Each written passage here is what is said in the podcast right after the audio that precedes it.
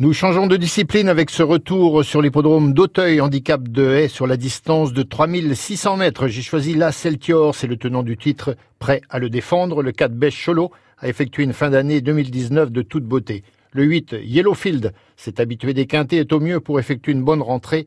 Le 9 des Porte-Tois n'a jamais déçu dans cette catégorie. Le 12 Bonaparte Seizing semble avoir une belle marge de progression.